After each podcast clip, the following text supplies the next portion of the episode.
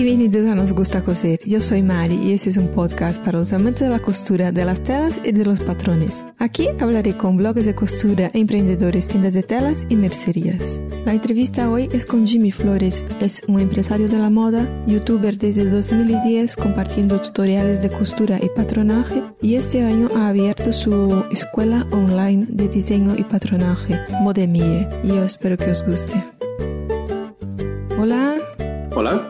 Hola Jimmy. ¿Qué Muy buenas, ¿qué tal? Buenos días. Buenos días. Bienvenido a mi canal. Muchas gracias por, por la invitación. Mira, Jimmy, cuando yo abrí mi podcast, estuve pensando en nombres. ¿Cómo voy a llamar? Que quiero hablar de costura. Entonces quería poner hecho por mí. Vi que había una web, vi que había un podcast. Cuando escuché, vi que eras tú. Este mundo es muy pequeño. Entonces, quería que te presentaras, pues, cómo te llamas, a qué te dedicas ahora, lo que haces. Pues, em, a ver, yo soy Jimmy Flores, em, soy de, padres mexicanos, eh, yo nací en Estados Unidos y llevo aquí en España ya como 15 o 16 años, cosas así por eso mucha gente no, no, no, no me pone el acento en, en un sitio específico. Nada, nada. Pero, em, a ver, de manera resumida, porque también hay, hay varios vídeos donde cuento un poco mi historia, sí, pero... Sí, pero ahora, hoy mismo, ¿cómo te presentas? Soy Jimmy Flores, em, soy patronista, soy profesor, soy... No, soy, supongo que la palabra es emprendedor. Eh, realmente estoy intentando montar una, una escuela online de moda. Entonces, que ha sido un poco mi sueño particular desde, desde que empecé. Entonces, hoy en día... Pues sí, soy, soy un soy creador de Modemi, que es eh, una escuela online de moda donde está el primer curso de, patronaje disponible y, con eso pues estoy intentando mover mover muchas cosas para, que Modemi pueda crecer y para que más personas tengan, tengan una oportunidad de, de aprender como como, bueno, como tengan una oportunidad de aprender de una, enseñanza un poco de calidad. Entonces, eso es lo que estoy intentando hacer y dentro de eso hay miles de cosas que como fundador único y sin, sin equipo y con pocos recursos, pues eh, no sé si te puedes imaginar la, la cantidad de, de cosas que, que se tiene que intentar hacer para, para sobrevivir. Pues, pues eso. Pero entonces no, no haces nada aparte de eso, no tienes un, un trabajo fijo eh, que no tiene nada que ver con eso, o das clases en algún sitio. No, nada, nada. Estoy dedicado a tiempo completo a, a Modemi y, y, luego si quieres te puedo contar algunas otras cosas que no, no se han hecho públicas de Modemi de momento, pero... Sí, sí, eh, sí, Bueno, yo creo que casi mejor vamos hablando desde el principio y llegamos a Modemi al final y también tengo preguntas sobre eso. Eh, y una cosa que quería ya preguntar de cara, tú, tú tienes una escuela de moda, pues tienes un podcast de gente de moda. ¿Qué es la moda para ti? ¿Y ves la moda distinto de la, de la costura o ves una cosa única? Em, mm, a ver. O la moda eh, que tú haces o la moda que te gusta. De, a ver, em, en sí, a ver, eh, la moda en sí para es es algo que va constantemente cambiando, lo que es la moda. es la moda es un reflejo para mí de la cultura y del momento en el que vivimos. O sea que en, cada momento está constantemente cambiando y eso significa que, haya muchas personas que están continuamente ideando y creando eh, para satisfacer esos cambios culturales. Entonces, em, la moda en particular tiene que ver con indumentaria, vestimenta, eh, etcétera, etcétera. Entonces, para mí es la moda es un, constante cambio que, refleja quiénes somos ahora mismo. Em, y luego detrás de eso está todo lo que realmente permite que exista, que es diseñadores, diseñadoras, em, patronistas, eh, personal de corte, de, compras, de aduanas, etcétera, etcétera. Entonces,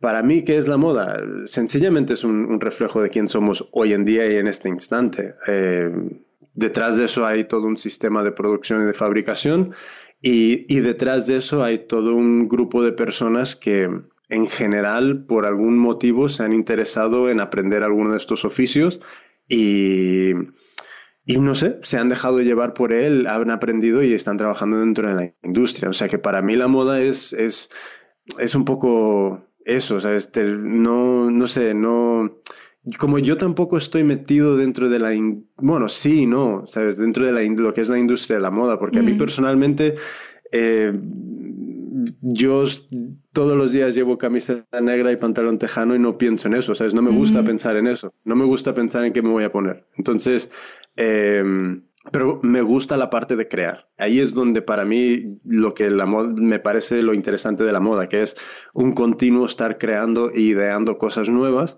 y, viendo cómo se construyen y, resolviendo problemas de, materiales, de, fabricación, de, venta y de marketing. ¿Cuál es la parte que te gusta entonces dentro de, toda la moda? Es el patronaje, A mí me gusta que las personas creen. No, no, no, no, ni es el patronaje ni es una cosa. A mí me gusta el acto de crear, que las personas puedan crear cosas que se imaginan.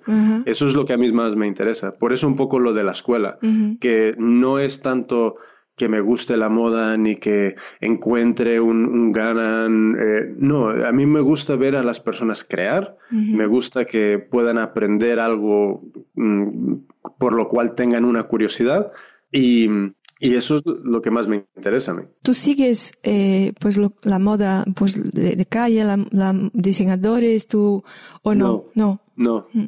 soy, no, no te podría decir, a ver, tengo las referencias típicas, ¿sabes? de, De, las grandes casas, pero em, no lo sigo, ¿sabes? Sigo más eh, el mundo de la tecnología, de las startups, de, que no tienen nada que ver que no el mundo de la moda. El mundo de la moda me interesa simplemente desde el punto de vista de, educativo y creativo y, de facilitarle a alguien el acceso a la educación. Eso, así es como he evolucionado yo.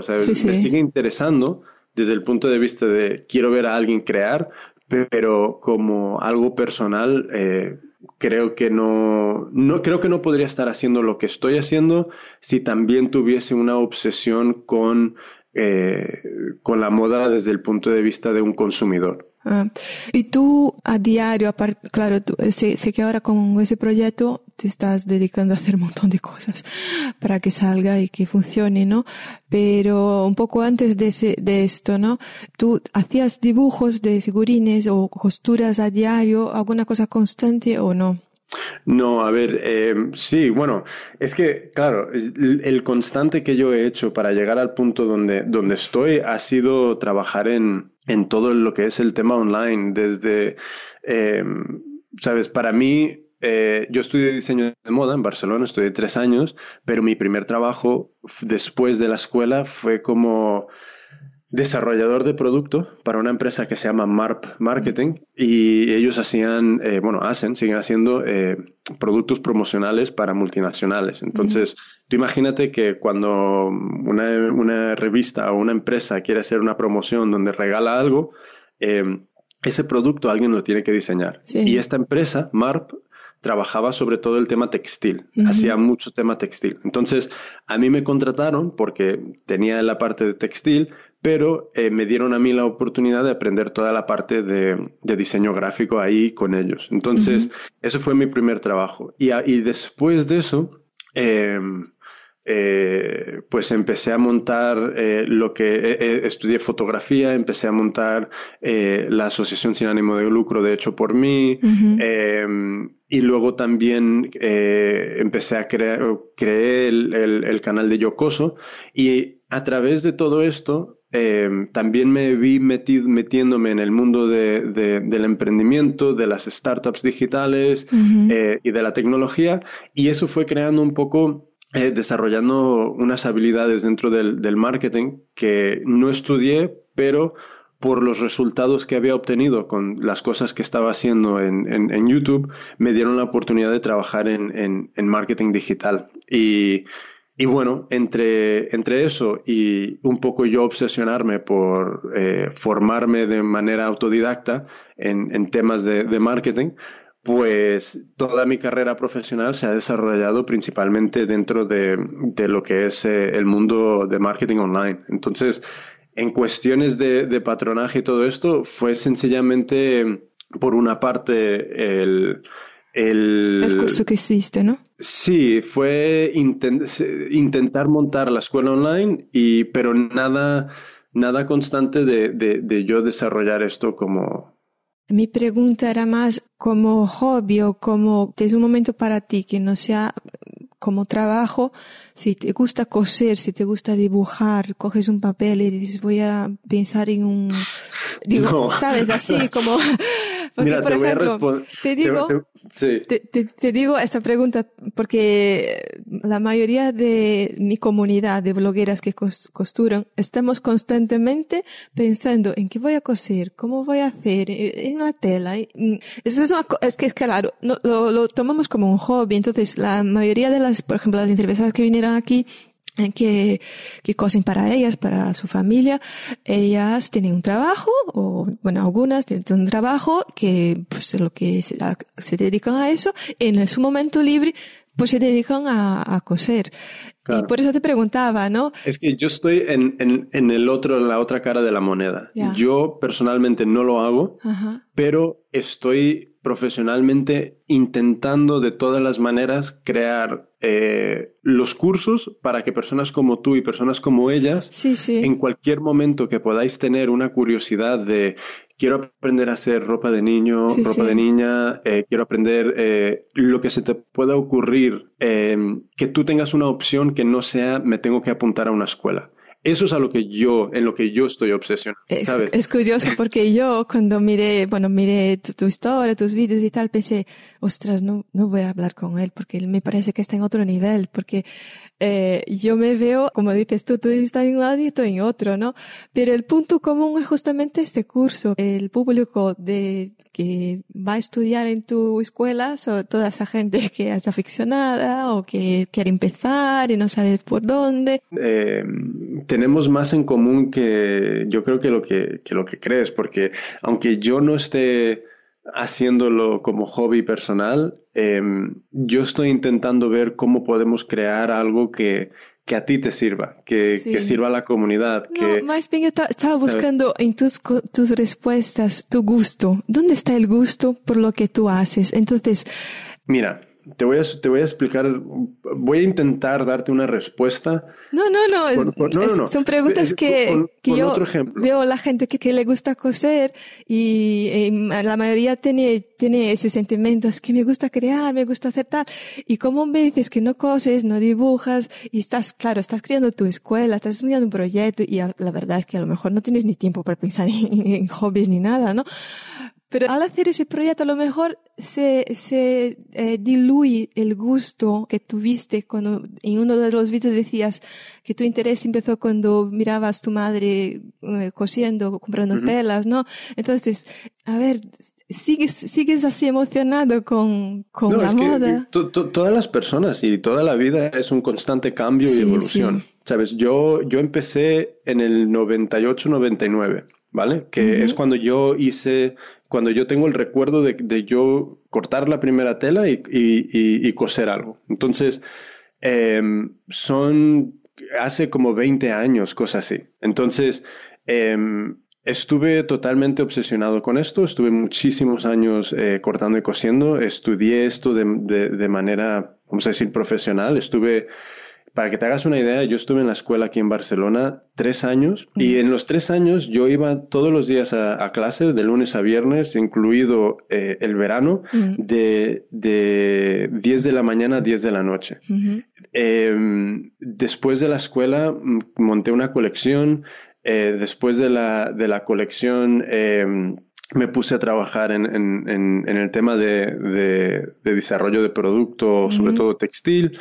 Eh, siempre he tenido un contacto con esto, pero mi, mi interés ha ido evolucionando, ¿sabes? No es el mismo interés que, que, que tuve eh, en el año 99 de, de, crear cosas, sino que eh, mi interés fue evolucionando. Entonces, ahora mismo yo no estoy en el mismo punto que, que muchas de las personas que ven los vídeos o se vayan a apuntar al curso, sino que yo estoy ahora en, en un punto más de facilitar que, que, este tipo de educación pueda existir de una manera accesible y, no como un aficionado, ¿sabes? Entonces, em, aunque yo no lo haga, eh, mi, mi, interés en esto, no sé si tiene, si, si queda claro, pero mi interés en esto no es mío, sino que yo no importo en este proceso. A mí lo que me importa es que yo pueda crear una escuela que, que, que elimine muchas de las barreras que una persona tiene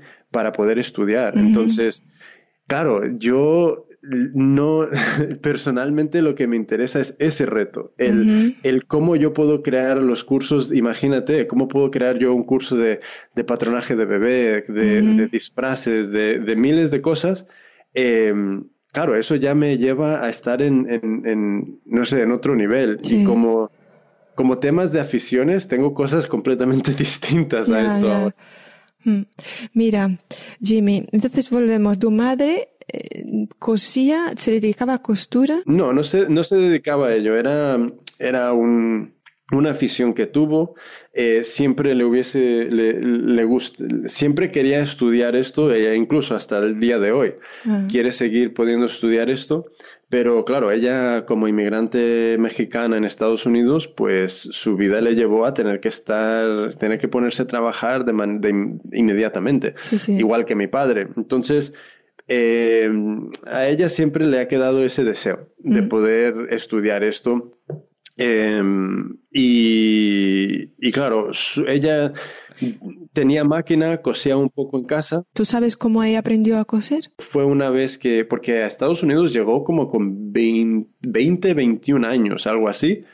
Y, y ahí fue en el momento donde donde yo creo que se pudo comprar una máquina y, hacer pequeñas cosas en casa, pero luego, eh, más que nada, fue ella, ella yendo a, a, modistas ahí en, en, en, California, mm. otras, otras mujeres mexicanas que ella, mi madre iba con la idea de lo que quería y estas mujeres sabían cómo crearlo, o sea que ellas le hacían sus, sus cosas. Entonces, eh, Sí, fue un, fue un poco así. Yo creo que mi madre tiene más espíritu de diseñadora que no de modista. Y, y autodidacta, ¿no? Porque con 20 años en aquella época no había YouTube.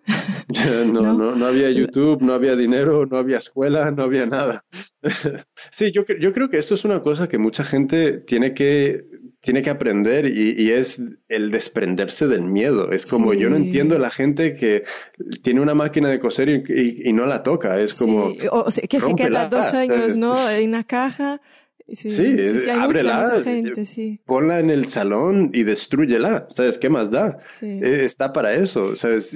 O, o, vas a aprender a coser o vas a destruir la máquina, pero cualquiera de esas dos opciones es mejor que tenerla en la caja, digo yo. ¿Y ella qué hacía? ¿Ella te hacía cosas? ¿Hacía cosas para casa? que ¿Cosía la ropa? No, arreglos. ¿sabes? Cositas de... Ella tenía ropa y arreglos, bajos, cosas así, ¿sabes? No era... No hacía patronaje ni, ni, ni nada, ni nada de esto. Mm.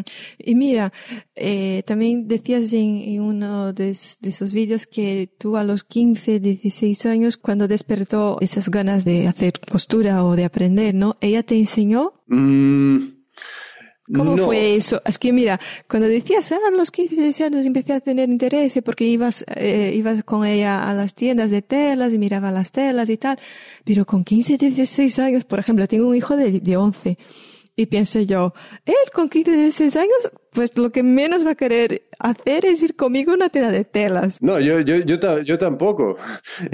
No, a ver, mi, mi madre, eh, a ver, como, yo no es que, a ver, ella no me enseñó a coser. Ella mm, y me, eh, como, como, buena madre, ella me, me, llevaba donde me necesitaba llevar. O sea, si ella, si ella quería ir a la tienda de telas y yo no tenía con quién quedarme, pues yo iba a la tienda de telas. Entonces, no era una cosa donde yo decía, yo quiero ir a la tienda. No hay alternativa. Pero, claro. pero claro, yo mm, cuando estaba dentro de la tienda, mm, yo no recuerdo tener una reacción negativa. O sea, no era que me quedaba en la, puerta y me quería ir, sino que disfrutaba paseando para arriba y para abajo, viendo todos los colores, todas las texturas, todo, incluso los olores.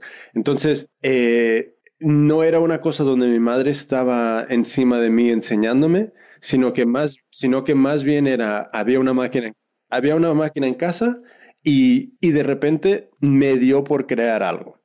¿sabes? No era que eh, ella me haya guiado ni nada, sino que yo cogí la máquina y yo me puse y, hice lo que pude de la manera que pude. De hecho, yo creo que igual me enseñó a, hacer una canilla o algo así, pero, pero poco básico. más. Mm.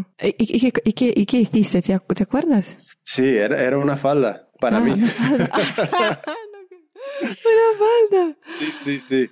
Pero llegaste a, a coger camisetas viejas, así lo típico, ¿no? Pues no, no, no, no, Yo directamente entré a, no sé, no sé ni cómo explicarlo, pero yo siempre he pasado por eh, de joven por fases de, de, interesarme por, vamos a llamarlo como subculturas, que son eh, como puede ser los góticos, el rockabilly, los ravers, todo este rollo.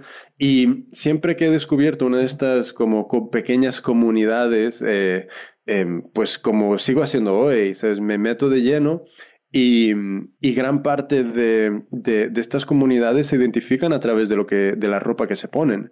Entonces, Em, eh, en ese momento yo creo que tenía, sí, 16, 17 años y empecé a, estaba, tenía una amiga que estaba muy metida en el tema eh, como, sí, gótico, cosas así. Y, y nada, me dio por, por, vamos a decir, por disfrazarme de gótico, aunque yo tenía, me parecía curioso estar dentro de, de, esa comunidad y en el medio de, de estas personas, pero para nada compartía las filosofías ni las ideologías. Sencillamente era como casi como un antropólogo. Yo creo que tengo un antropólogo escondido dentro que, que, otra cosa, porque me ha parecido siempre muy curioso y, es, y he pasado por, por varios grupos así. Y a mí me ha interesado mucho este, esta manera que las personas tienen de, de, vestirse para identificarse, para unirse con otras personas, para, se, para sentirse parte de un, grupo. Me, parece fascinante. Eh, Jimmy, siendo americano y, y, mira, bueno, me imagino que también miras o sabes que hay, la cultura youtuber también es, gigantesca, ¿no? Y, de tutoriales de costura también un montón en inglés. ¿Nunca habías pensado en hacer eh, YouTube en inglés y tu web inglés y español?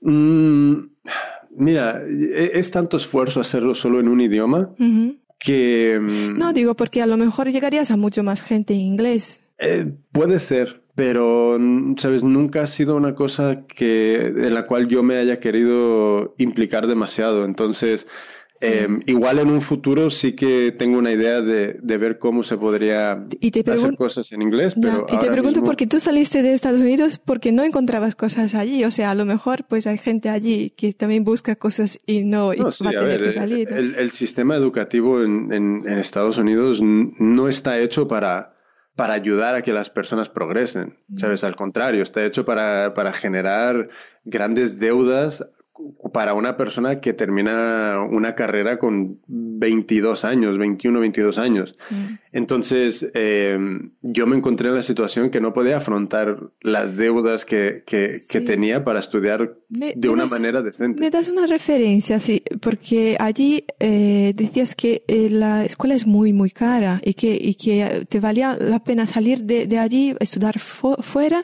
porque aún así te salía más barato, considerando por que el alojamiento y comida y todo, ¿no? Pero ¿cuán, caro es? Porque no, no, no, no es público la, escuela. 15 o 20 mil dólares al año. Fácil. Wow. sí, sí, fácil, fácil. Y eso está, y no estamos hablando de las mejores, mejores escuelas, sino que un sitio profesional bueno donde vayas a tener una oportunidad cuando termines, échale unos 15 a 20 mil, más o menos, y, y eso también es, eh, depende mucho del estilo de vida que, que quieras llevar y si, y si quieres vivir cerca de la escuela y, y, ya no te digo si es en otro estado. Ya si es, ya si es en otro estado, imagínate un, Nueva York o Los Ángeles o lo que sea, eh, o, San Francisco, mmm, sabes, se te puedes poner en 30, 40 mil dólares al año fácil. Multiplica eso por unos 3 o 4 años y tienes una deuda considerable. Tienes es como comprarte cuatro coches en cuatro años. Uf. sí. ¿Y hay universidades públicas? No hay el sistema que hay aquí de, vamos a decir, de pequeñas escuelas de moda y de costura y tal. No, no lo hay de, esta, de la misma manera que, que aquí. Oh. Porque, por ejemplo, aquí incluso las escuelas más caras de, de, moda que te puedes encontrar eh, son tiradas de precio cuando te pones a, a calcular que realmente es una formación profesional para, para, para, empezar a tomar los primeros pasos de, dentro de una carrera. Mm. Em, es, es, muy económico aquí estudiar esto. Sí. E incluso en las, en las caras, que en las caras puedes estar en que 5 mil, 6 mil al año, cosas así. Eh, mira, Jimmy, eh, yo ya vengo siguiendo blogs de pues americanos desde cuando empecé a, coser. Y, yo tenía la impresión además que ahí parece que yo creo que sí que hay muchas escuelas aunque sean caras y que se vive mucho más la moda la costura que, que aquí por ejemplo no tú veías eso allí tenías en tu círculo de amigos que gente que no no es que yo... Mm, Entonces tú eras, raro, ¿no? Que te empezaste a coser.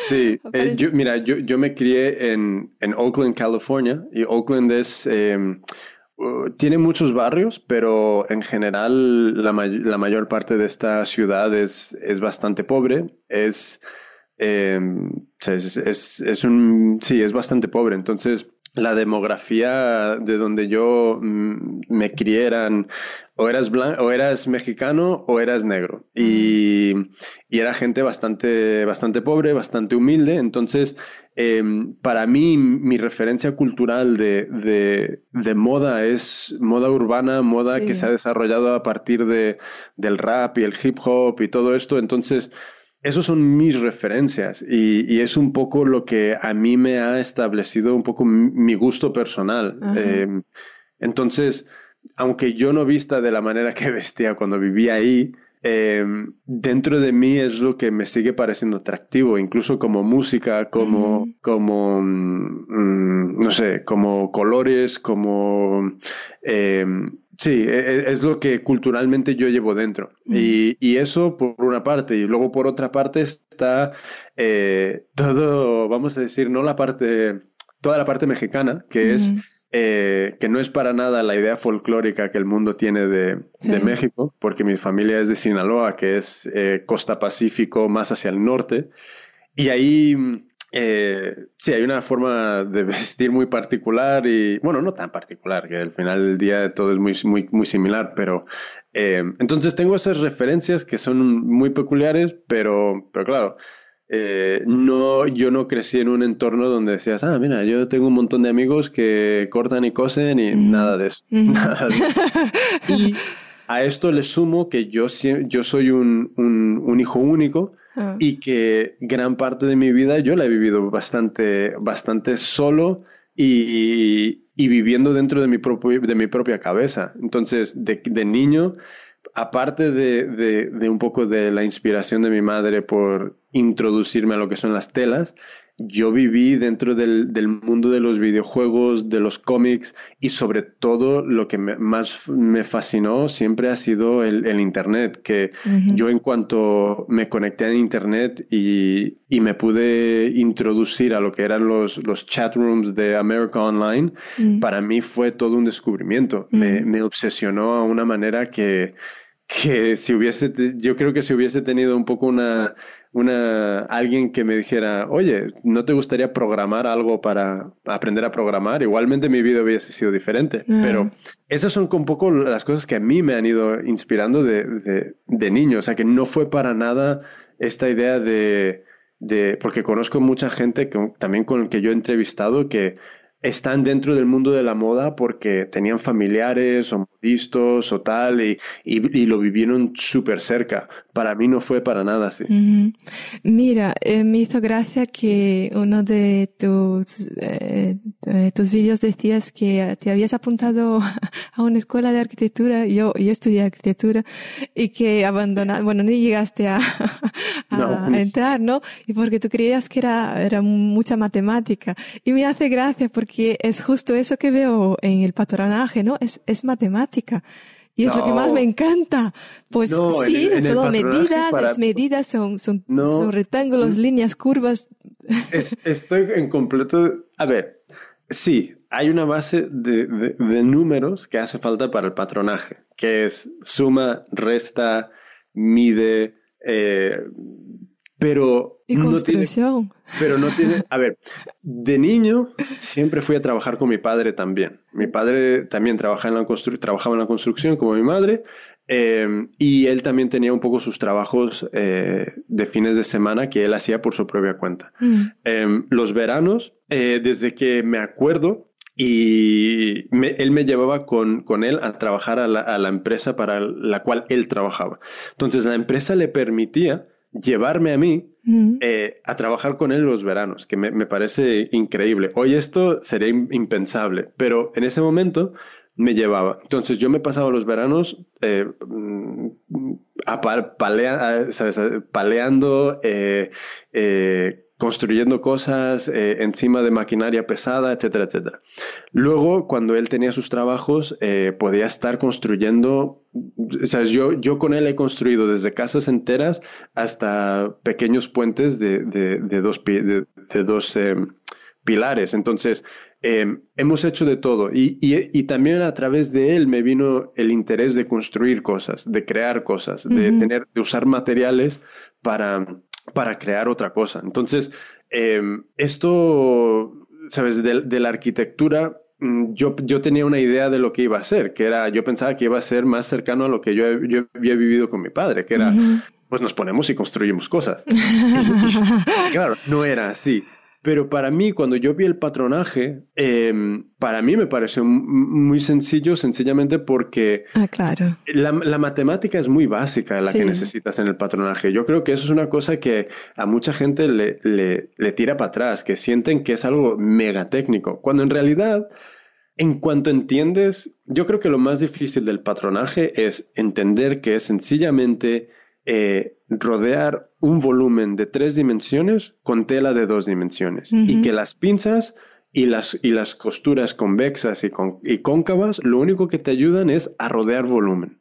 Y ya está. Entonces, eso es yo creo que la primera gran barrera que mucha gente novata tiene que cruzar, es, es entender eh, eh, un poco ese concepto, pero verlo aplicado. Es decir, sí. claro, ver cómo un, un papel de dos dimensiones eh, una vez cierras costuras y cierras pinzas, eh, se puede adaptar alrededor de, algo con volumen. Pero más allá de eso, es que yo creo que, mira, hay demasiada gente enseñando patronaje que odia el patronaje. Ah, y, y, porque lo enseñan de tal manera que no, no lo enseñan para desarrollar dentro de sus alumnos y alumnas un, un deseo y un placer y un gusto por hacer patrones sino que hay mucha gente que está enseñando porque realmente eh, no tiene otra cosa, ¿sabes? Entonces se mete a, dar clases. Y me parece la peor cosa que, con la cual se puede encontrar un alumno, porque en lugar de inspirar y generar una curiosidad, eh, intimidan más al alumno. Y yo creo que muchos profesores y profesoras eh, les encanta este punto de intimidar a los alumnos porque les siente, les hace sentirse superiores a los alumnos. Y me, me, parece de las peores cosas que me ha tocado ver jamás. Porque tú tienes una oportunidad de, de, inspirar y desarrollar la curiosidad dentro de alguien y que, y que tus problemas mentales personales eh, afecten este proceso es inaceptable. Y yo creo que muchas veces el patronaje se ha enseñado por, por personas que realmente no les interesa el patronaje. y, y, les gustaría estar haciendo otra cosa o, o, se sienten que deberían de ser famosos o yo qué sé. y, y, por eso yo creo que se ha desarrollado este estigma, esta idea de que el patronaje es complicado, ¿sabes? Cuando en realidad es una cosa súper sencilla. Y, además, no es sencillamente una, una, idea que yo tenga. Si tú ves los comentarios dentro de, mis vídeos de YouTube, si, te, si empiezas a ver estos comentarios, irás viendo que la gente, hay muchísimos comentarios de que la gente dice, pues esto realmente es bastante sencillo, es mucho más sencillo de lo, que, de lo que yo pensaba. Bueno, yo creo que sí, sí que hay un patronaje más complejo, ¿no, Jimmy?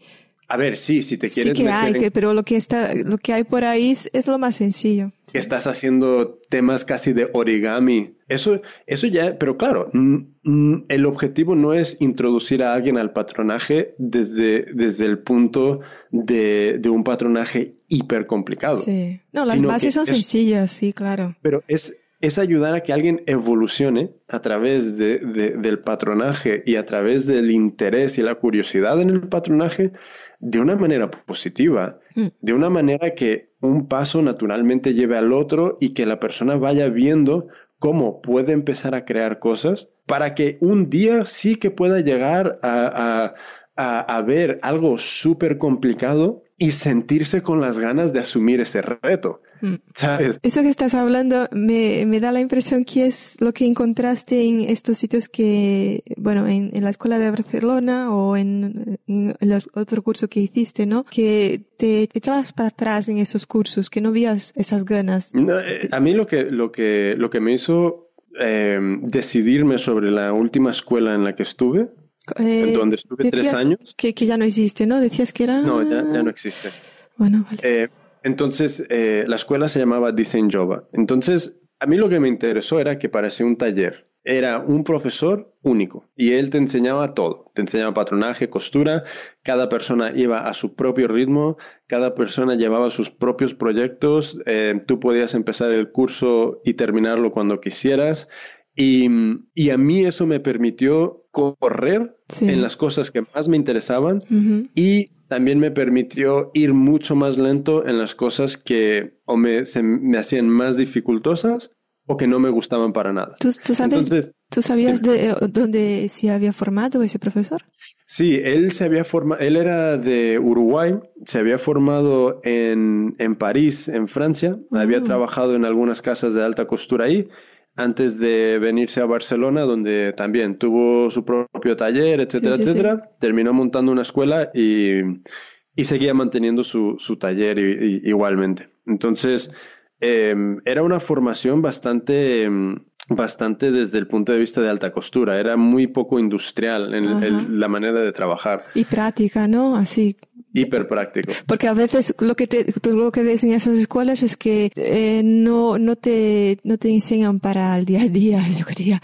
A lo mejor. No, y a mí, a mí, mira, yo no sé, eh, mira, el, el, sistema educativo de moda es, es algo que realmente no ha cambiado en, en cientos de años, ¿sabes? Se sigue casi siendo obligatorio tener que pasar por un, físicamente por una escuela para aprender cosas que, eh, que se pueden enseñar de una manera eh, en remoto. Entonces, eh, no es como ser un cirujano donde tienes que pasar por, por un quirófano. Aquí tú puedes aprender esto en, casa si no tienes más, más recursos, pero el sistema educativo no ha evolucionado de esa manera.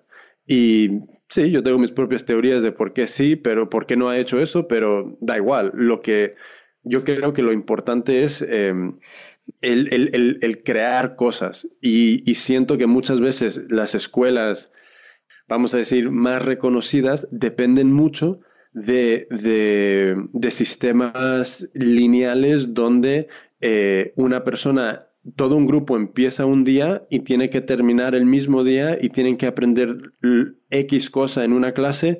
Y claro, hay personas que pueden correr, que no, que se les retiene y hay personas que necesitan mucho más tiempo que se les, eh, que se les pone una presión encima por, por intentar eh, sintetizar una información que no pueden en el, en, el, tiempo que se les da. Sí, eso todo lo que estás hablando lo he vivido porque eh, hice un año de un curso, quería aprender más patronaje y al final pasó el curso entero y no he aprendido nada de lo que yo esperaba. Permíteme que te interrumpa. ¿Tú te acuerdas al principio de la conversación que me preguntabas un poco mm, si yo cosía ahora en día, hoy en día y qué era mi, mi conexión. Lo que tú sientes en esa escuela de no poder progresar como querías porque tenías que seguir un grupo, etcétera, etcétera, eso es la problemática que a mí me interesa resolver hoy en día. Eso es mi afición hoy en día relacionado con la moda. Entonces, es eso. Y, y lo curioso, lo curioso es que dirías, bueno, eh, estas escuelas enseñan de esta manera y puede ser que no sea la manera correcta para un grupo pequeño de personas como puede ser Mari. Pero eh, son muy exitosas en colocar a personas en empresas. Y eso no es así tampoco, porque hablas con mucha gente dentro de la industria y te das cuenta de que los estudiantes que se reciben de estas escuelas, incluso de las mejores, están tan poco preparados para asumir incluso los niveles más bajos de exigencia de estos puestos. O sea que encima no están eh, preparando a estas personas de, la mejor manera. Y, ya eso es como lo, más gracioso, que dices, bueno, entonces, eh, ¿Qué, es lo que están, haciendo? Sí. ¿Para qué están gastando el tiempo? Sí. Claro, y, no sé, ¿sabes? Yo, mm, eso, es, eso es el hobby que yo tengo dentro de la costura, que es, odio ese sistema eh, de formación. Creo que debe de haber una alternativa y, y, eso es lo que, lo que, lo que, lo que a mí más me, me pues me, me, interesa dentro de, de, este mundo ahora mismo, ¿sabes? Mm. No sé, es, es, es, es, lo que te decía, ¿sabes? Que ah, yo he evolucionado, ¿sabes? Me he divergido del camino que no es el estar cortando y cosiendo en casa, sino más bien que es intentar resolver un problema que, que creo que afecta a Me parece genial, eh, Jimmy, me parece genial, yo recuerdo que yo iba a clases de patronaje y pues ya hacía y yo decía, pero ¿cuándo vamos a aprender eso? Y, la profesora decía, no, pero este curso solo vamos a aprender eso. Y no pues es más rápido porque hay que ir todo el grupo al mismo camino. Y, eso me mataba. No, y, a ver, yo, yo entiendo, yo entiendo la lógica del, del profesor, que es aprende, aprende unas bases y evoluciona. Pero, pero, eh, yo también creo que a una persona con una, con una curiosidad, se le debe de dar las herramientas para seguir ese camino. Exactamente. ¿Sabes? E, este es, este es el punto donde eh, dentro del curso mismo yo, yo lo digo, que es, yo te enseño una manera de hacer las cosas. No es la única manera ni es la manera más correcta, sino que es una manera. Porque en el camino de, de, de aprender cualquier tipo de oficio, cualquier tipo de técnica, eh, una persona continuamente sintetiza información de maneras diferentes que les lleva a conclusiones distintas, que les lleva a hacer cosas de una manera que no es la, la, misma de todo el mundo. Entonces, cuando una persona te dice que no puedes hacer algo eh, de X forma, es que no estoy de acuerdo. Es como, dale la oportunidad, que la mm. va a cagar, seguro que mm. la caga y seguro que le sale fatal, pero ¿qué más da? ¿Qué más da? Entonces, si tú quieres hacer eso, eh, ¿por qué no, eh, sabes, aislarte del grupo, ponerte el libro e intentar guiarte dentro de una manera que, podría ser? no lo sé. Pero eso también depende mucho de, los sistemas formativos, que cuando son sistemas que dependen de fechas de inicio, fechas de final, eh, vacaciones en medio y, y todo lo tradicional, pues son sistemas muy rígidos y muy cerrados. Sí, sí, sí.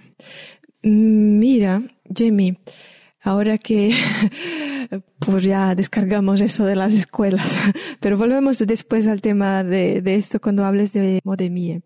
Eh, te quería preguntar que tus cursos, en tu curso haces faldas y tal, ¿esto es ropa para mujer? ¿Siempre te gustó la ropa de mujer?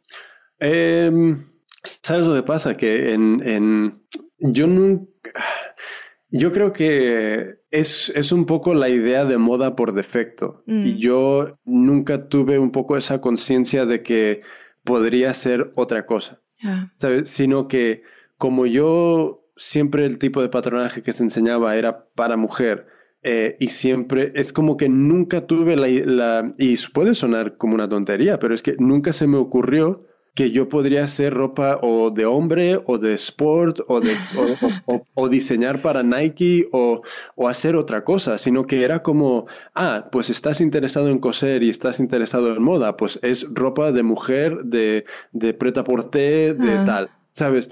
Y entonces... Em, Los que quieren aprender a coser a veces empiezan ahí con accesorios y tal, pero Tú piensas en hacer cosas para ti, ¿no? Claro, pero y me, me, hace gracia que los chicos que aprenden a coser no hacen cosas para ellos mismos así de primero. No, y, y, además yo lo vi siempre como desde el punto de vista de profesión, porque realmente yo si no me hubiese lesionado, por, yo no creo que hubiese ido por este camino, porque ah. yo, mi, mi, carrera era jugar béisbol. Ah. Yo en la, en la, high school en Estados Unidos eh, era muy buen jugador tuve muchas ofertas para ir a jugar en, universidades de primer nivel y luego me lesioné antes de poder ah. firmar uno de estos contratos. Entonces, en el momento que yo me lesioné, era de las peores lesiones. Entonces, en ese momento fue cuando yo tuve, yo tomé la decisión de el béisbol ya no es una opción para mí. Mm. Eh, ¿Qué alternativas tengo?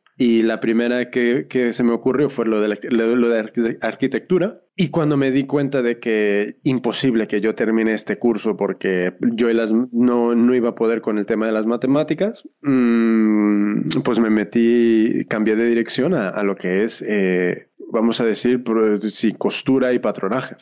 Entonces, eh, yo lo vi de casi desde el principio como una salida profesional, no lo vi como un hobby personal, de, de, la manera que muchas, muchas personas que ven mis vídeos ahora mismo lo están viendo, ¿sabes? Entonces, claro, yo no estaba pensando en hacerme cosas para mí porque mm, no está, yo lo que conocía del mundo de la moda eh, eh, cuando tenía, ¿qué? 17, 18 años, era que es un mundo sobre todo femenino que la industria gira alrededor de ropa de, mujer y pues tiré por ahí. Porque también ten en cuenta que yo en ningún momento tuve una guía, ¿sabes? Alguien que, que, hubiese estado toda la vida en la industria y me, me pudiese asesorar de, mira, hay, hay todo tipo de, demografías para las cuales puedes diseñar, hay todo tipo de ropa, hay, hay, yo no tengo Nada de eso. Aquella colección que decías que hiciste una colección y la vendiste en eBay, eran ropas para mujer. Sí, sí, sí. Eh, no era una colección. Ah, no era colección, solo eran ropas aleatorias. Ah. Mira, eh, eh, yo creo que esto es de nuevo lo que te digo de, de, la curiosidad y de hacer mil cosas, que esto es uno de los beneficios, que yo cuando empecé a cortar y a coser, yo ¿sabes? descubrí un día eBay y empecé a vender cosas. Las mismas cosas que estaba mal cosiendo, mal que cortando, absolutas, por, mira, hablando mal, y, eh, hablando mal y pronto, unas mierdas que estaba haciendo. Pero, eso no dijiste en los vídeos. ¿Qué, ¿Qué, es lo que eran? ¿Pantalones, camisetas, no, vestidos? Eran, eran halters reversibles. Encima no, eran como unos, sí, unos halters reversibles eh, de, sí, entonces eran cosas que yo creo hacían gracia en fotos, en fotos se veían chulas ah. eh, y sobre todo tenía el valor añadido de que eran reversibles y las telas eran bastante contrastadas entre, sí. ¿Y dónde compraste, comprabas las telas? Ah, en, en, las tiendas de, de telas que, que, tenía ahí a mi alrededor, ¿sabes? Nada, nada súper... Eh, eh, pero era así de punto, eh, que como... No, era algodón. Algodón. era algodón. Y, y, entonces, pues me lancé sin pensar en, en ninguna, sin ponerme ninguna barrera. Yo cortaba, cosía, tenía una idea, encontraba un patrón, lo medio transformaba y, y, hacía fotos con una cámara que no sé cómo, pero una cámara digital que en el año 99 o 2000, em, que no sé cómo terminó en casa, pero teníamos una cámara digital. Mi padre siempre fue un friki de la tecnología. Siempre lo último que salía le gustaba comprarlo y, y, y yo creo que eso incluye esta cámara. Entonces eh, empecé a vender en eBay y y así, cosa que hacía, foto que le echaba y, artículo que publicaba y lo vendía. ¿Sabes? Lo vendía y nadie se me quejaba después. O sea que, pues bueno. Pero claro, a, día de hoy yo sé que eran cosas que, que vergonzosas, pero bueno, les gustaba en aquel momento. Mira, y, y, la, y la otra colección esa que, bueno, oyentes, es que eh, Jimmy hizo el curso ese súper intensivo de tres años, ¿no? En esa academia pequeñita. Hiciste una colección y que, y que fuiste a vender en un mercado de, un mercadillo de Londres y, y, al final no fuiste, te quedaste con las, con la ropa, ¿no? ¿Era una colección también, también de mujer? Sí, esa colección, hay fotos de ella por internet. ah, eh, sí. Mira, te... Mira, sí. he buscado fotos de cosas que, que podías haber cosido y no encontré, encontré solo uh, y una referencia Mira. a una página con unas camisetas que eran como, pues, eh, de- eran de estampación. No sé si era exactamente Pero- eso, pero, pero- me tienes que pasar un link entonces de... Sí, aquí, aquí, mira, aquí te paso, eh, aquí te estoy pasando el link a Behance, que. Behance es un sitio como de book, donde te puedes crear un Ah, book ok. personal. Pero aquí te paso ahora la galería de esa colección. Vale. Eh, eh, sí, ahí está eso. Y bueno, hay algunas otras cosas ahí. Pero, pero bueno, ahí, no sé, la colección, no sé, sea, fue una cosa que me mm, intenté correr de antes de tiempo. Hay muchas cosas que, muchas conclusiones que puedo mal. sacar. Sí. Pero, mm, pero yo creo que la, la principal era esa, es esa, que es como correr antes de tiempo. Pero, Cu- cuenta, pero bueno, ¿tú sabes cuánta ropa eh, hiciste para esa colección? creo que eran como unas que 300, 400 prendas, algo así en total. Pero eh, explícame eso, porque, eh, bueno, decías que teníamos unas 10 cajas, ¿no? Y hacías de varias tallas, de... No, yo, yo no hice nada, yo mandé a hacer. O sea, Tú mandas- yo, tú- a ver, entonces, ¿qué hiciste? ¿Hiciste los dibujos, eh, pues Mira, las yo hice- muestras? todo hasta la fabricación. Entonces, buah, a ver, em, creo que hay algún vídeo donde, donde lo cuento, pero básicamente em, yo con una compañera de clase habíamos decidido hacer una colección. Em, conseguimos, em, vamos a decir, colaborar, pero al final yo era el único que realmente estaba haciendo el trabajo. Ella estaba continuamente viajando a ver a sus padres Sí. en, en, aquí en, en, en Mallorca y tal.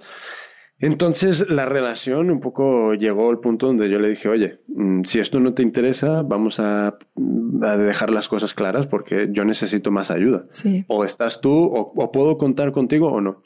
Entonces al final decidimos no, no seguir adelante juntos. Yo seguí, em, yo hice todos los dibujos, hice todos los, los, los patrones. Em, no me preguntes. ¿Cu- ¿Cuántos, cuántos, ¿Cuántas prendas eran? ¿Tú ¿Te Ahora, acuerdas? ahora mismo no me acuerdo el número, pero si tú ves las fotos, eran ese número. Vale. Entonces, eh, y, y empe- yo empecé a, a hacer. Entonces, y ese es, ese es el, el- un- una parte del problema, que no me paré a pensar primero desde el punto de vista de negocio Sí. y me puse a crear desde el punto de vista de un alumno y un estudiante. Y ahí fue el, el principio de, de los problemas. Entonces, em, terminé para esto encontrando una fin- financiación, eh, de una inversión realmente de, de, de una persona que, que conocíamos, que no sé por qué creyó, creyó en mí en ese momento, me dio dinero para poder fabricar, em, fabriqué y cuando tenía las cajas, eh, lo, lo súper curioso es cómo en ese momento me bloqueé totalmente y era como, ahora cómo vendo esto. Entonces, te- teniendo toda la experiencia que tenía vendiendo en eBay, No. no te lo vas a creer, pero es que nunca se me ocurrió vender, venderlo en Internet. Nunca. En ningún momento se me ocurrió. ¿Sabes? Que, que me parece a día de hoy impresionante. Em, ¿Y qué más? Pues entonces... em, ¿Eso en qué año fue? Ah, uf, pues sería en el 2005 más o menos. Mm. Más o menos creo. Bueno, pues en esa época ya bombaba internet y, y ventas, ¿no?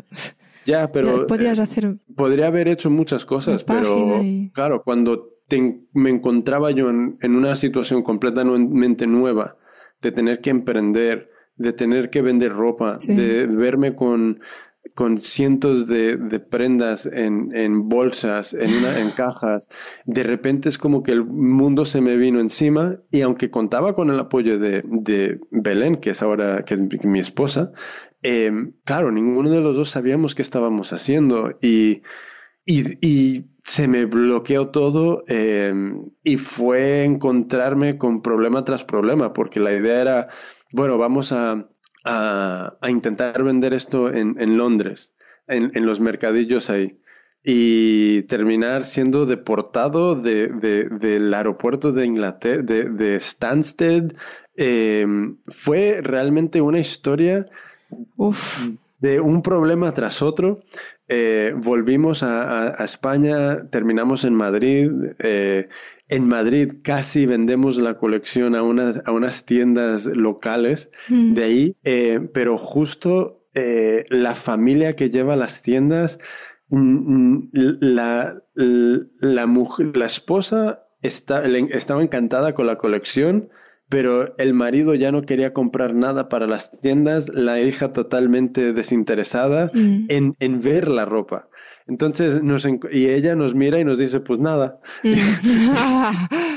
y, y, nada, eso, eso para mí fue una espiral de, de, terrible, porque fueron muchos años de sufrir este fracaso, porque no, no supe gestionar esto, no supe cómo desvincularme. Si hubieras conseguido vender, quizás eh, eh, también otra vez, ¿no? Tu vida sería otra hoy. A lo mejor estarías con una tienda de ropa. Tranquilamente, podría ser. Entonces, eh, claro, en, en, ese momento, una de las cosas que aprendí de esto es no intentar no eh, sentirme reflejado por los resultados de lo que hago. O sea, eh, entender que no, no es un reflejo de, de, lo que yo valgo o de lo que yo soy. Porque muchas veces es demasiado fácil eh, ver que esto fracasa y sentirse que uno ha fracasado. Y es como, no, no es, no es, no, no son em, mutuamente exclusivos, ¿sabes? uno, uno, no depende del otro. Entonces, em, para mí fue muy difícil este proceso. Fue muy difícil, eh, sí, muy difícil. Muchos años de, de, de, llegar al punto de entender todo lo que hoy, soy capaz de decir, ¿sabes? Entonces, em, pero claro, e, esto para mí sencillamente fue intentar correr antes de tiempo. Entonces, em, pero bueno, es una experiencia, aprendí un montón. ¿Qué pasó con las ropas? Buah, yo creo que creo que incluso mi madre las sigue teniendo en cajas en quién sabe dónde. Pero ahora podrías vender. Ya, ya, estará totalmente, ¿sabes? Esas telas, no, sé, o ya, ya... ¿En serio? sí, sí, sí, creo, creo. Bueno. Pero bueno. ¿Tiene tu madre allá o, o, tu madre vivía ahora en Barcelona? No, mi madre vive en California. Ah, o, sea, llevas las cajas allá y a te quedan ahí. Bueno, terminaron en Arizona, porque nosotros terminamos en Arizona y después nosotros por otros motivos tuvimos que volver a, a Madrid y las cajas ya se quedaron ahí y ya mi madre se las quedó. Entonces, ese fracaso, el fracaso de esa de la venta, eh, te, te, hizo alejar un poco del mundo de la moda. Oh, 100%. Sí. 100%. O sea, dices, pues ahora no quiero más, voy a partir por otra cosa. Total, Fue totalmente. Cuando elegiste el trabajo de marketing, ¿no? Bueno, entre que eh, fuiste a Estados Unidos, trabajaste en otras cosas y volviste a España. Sí, no, porque, a ver, yo cuando volví a, Madrid, eh, me encontré en una situación donde tenía que elegir entre me estaban ofreciendo un trabajo en una sastrería, de, ayudante de sastre, cobrando, que, ¿en, qué año era esto? Como el 2006 sería, cobrando como 1600, cosas así, que para el 2006, ayudante, muy buen sueldo, muy buen sueldo. Em, o me surgió la otra oportunidad con MARP, que era cobrar 800 pero eh, y estar como, eh, vamos a decir, becario aprendiz, mm. pero tener la oportunidad de aprender todo lo que es eh, diseño gráfico. Sí. Y claro, en ese momento yo elegí el aprender, y menos dinero. Mm. Entonces, eso, esa decisión también marcó mucho el, un poco el de cómo he, he ido desarrollándome, porque en MARP yo aprendí mucho sobre el tema de diseño gráfico, sobre el tema online, sobre fotografía, porque hacíamos muchísima fotografía y retoque. Eso también me inspiró para apuntarme a EFTI, que es una escuela de, fotografía en Madrid. Aprendí ahí fotografía e iluminación. Ahí también eh, fui asistente para, para unos fotógrafos. Entonces, em, claro, lo que yo, el, tomar esa decisión generó toda una cadena de, de, de cambios que también me fueron alejando de esta idea de, de, de, crear un producto de textil, ¿sabes? Sí, sí. ¿Cuántos años te quedaste en esta empresa? Estuve casi dos años, con así. Ah. Sí, sí. Y, entonces, eh, eh, en eso ya hacías los vídeos de YouTube, ¿verdad? Ah, no, fue al final de eso. Fue al final de eso, creo. Y, y entonces, cuando saliste de esta empresa, ¿qué hiciste? Bueno, cuando salí de esa empresa, eh, claro, yo me, mira, me salí mm, porque un día, después de como año y medio, eh, fui a pedir una revisión del sueldo, porque era dije, mira, ya llevo aquí un tiempo, em, el trabajo que estoy haciendo a los clientes les encanta, empiezan a, algunos clientes empiezan a pedir que yo les haga el trabajo, em, pues me gustaría una revisión del sueldo. Mm. Y, vamos, eh, fue una conversación tan negativa por parte de la empresa mm. que em, en mi poca en mi poca, ¿cómo lo digo? Em, eh, madurez, en mi poca paciencia y madurez, em, pues dije la mierda y, Pero eso no, no fue inmediato, sino que después les propuse cambiarme a otro departamento. Mm. Eh, en este departamento estaban empezando a trabajar mucho con con, con marcas em, más de moda. Entonces les dije, me gustaría cambiarme a este departamento y, y aprender y trabajar más directamente con, con, lo que son estas marcas y tal. Y, y me rechazaron la, la, la oportunidad. Ah. Entonces, em, eso fue un poco el detonante de a la mierda me voy. Bueno. Y, y claro, em, de ahí empecé a, a, pues a intentar dar clases de patronaje, monté lo que es mm. la asociación de, de, hecho por mí y eh, me, me, empecé a meter, eh, descubrí en ese trabajo lo que, lo que me ha servido como idea de, de Modemi, que descubrí ah, que Linda es una plataforma de, de, de cursos online, pero que gira alrededor de aprender muchos diferentes tipos de software para, para la industria creativa. Ahí, ahí eh, aprendí muchísimo de Photoshop y de Illustrator en, en Linda y claro, cuando yo descubrí Linda, em, vi los cursos, vi cómo estaba estructurado y, y, pensé casi inmediatamente, esto sería increíble para la moda. Y, pero claro, yo no tenía en ese momento ninguna idea de cómo crear eso, cómo empezar a hacer eso. Em, entonces, em, eso fue como el, primer paso que me llevó a lo largo de muchos años de hacer muchas cosas diferentes, de llevarme por... Eh, hablamos del hecho por mí. Cuéntame así muy, muy rapidito lo que era, porque sigue, sigue abierta esa, esa página, pero no está, no, no tenéis ninguna actividad. No hay actividad. ¿no? Mm. Entonces, eh, hecho por mí es una asociación sin ánimo de lucro que tiene un poco dos objetivos. Eh, uno es animar a que las personas vuelvan a crear cosas con sus propias manos, a que se vuelvan a descubrir como creadores, que vuelvan a descubrir ese lado que tienen dentro de crear cosas eh, y no solo, es, no solo consumir. Entonces, eso por una parte. Y luego, por otra parte, y como es un proceso muy natural, muchas veces cuando alguien empieza a crear cosas, eh, dice, eh, tiene el momento de, si hago 10 de estos, los puedo vender. Y en ese momento hay mucha gente que, quiere pegar un salto para emprender. Entonces, hecho por mí, también tenía el objetivo de apoyar a las personas que van de, de, de vamos a decir, de curiosos artesanos eh, makers a eh, emprendedores. Entonces queríamos un poco eh, allanarles el camino para que mm, tengan un poco más de posibilidades de éxito. Entonces, para conseguir estos objetivos, pues empezamos a organizar eh, eventos, talleres, eh, todo tipo de, cosas alrededor de, estas, de estos, de estos eh, objetivos. y, bueno, hicimos muchas cosas en Madrid. Terminamos abriendo hasta un coworking que fracasó rotundamente. Y, y, bueno, otra, otra cosa más. Si en aquel momento de la colección participaras de una asociación así, a lo mejor hubiera cambiado todo.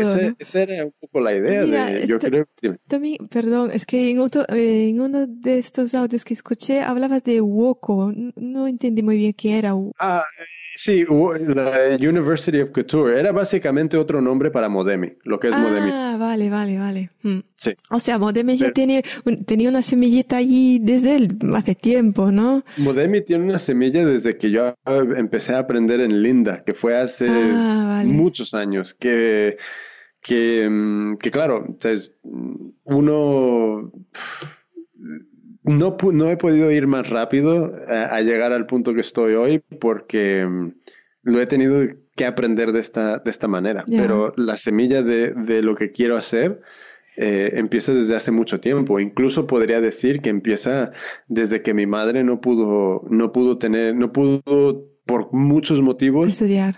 ir a una escuela físicamente para estudiar eh, lo que le interesaba. Mm. Entonces, desde ese momento empieza a, surgir un montón de, semillas que me llevan a, a, esta idea. Sí, mira, eh, cuando tenías esa idea de hacer eh, la escuela online, llegaste a ver si habían otras escuelas online del mismo tipo, porque eh, no sé si conoces una influencer muy famosa, bueno, pues en el medio eh, americano, se llama Mimi G, que tiene una, una academia que se llama Seawitch, que eh, es como la tuya. Sí, la conozco. Sí, ¿no? ¿Y, llegaste a buscar aquí en España? Sí, sabes. a ver, lo, lo de Sowet, el Sowet Academy no es un poco la visión que yo tengo. En, en España yo he visto pequeños intentos de crear, mm, vamos a decir, de alguna manera, eh, cursos online, mm. ¿vale?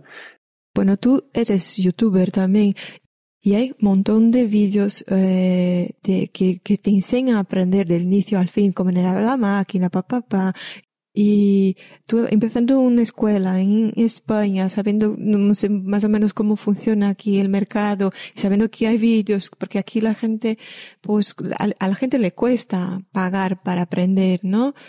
Entonces, por eso te preguntaba, ¿no? ¿Llegaste a ver, pues, cómo, cómo sentías el mercado antes y ahora el, el, para meterte primer, en eso? El primer gran reto para mucha gente es que, eh, no sé por qué, pero hay siempre como las muchas personas tienden a, a ir por delante con el escepticismo y, y, y el, la negatividad. Entonces, mm. si tú les dices eh, escuela online, moda, patronaje, eh, en lugar de intentar ver qué es lo que es el curso, eh, hay un escepticismo y hay una negatividad antes de cualquier cosa. Entonces, eh, los comentarios típicos es ya hay mucho en YouTube, etcétera, etcétera. Entonces, sí, hay, hay mucho en YouTube y yo he creado más de 300 vídeos para YouTube. Entonces, em, la gran pregunta es por qué esto es mejor que lo gratis. Y, y hay, hay, unas, hay varias respuestas. La primera es en YouTube difícilmente vas a encontrar un curso eh,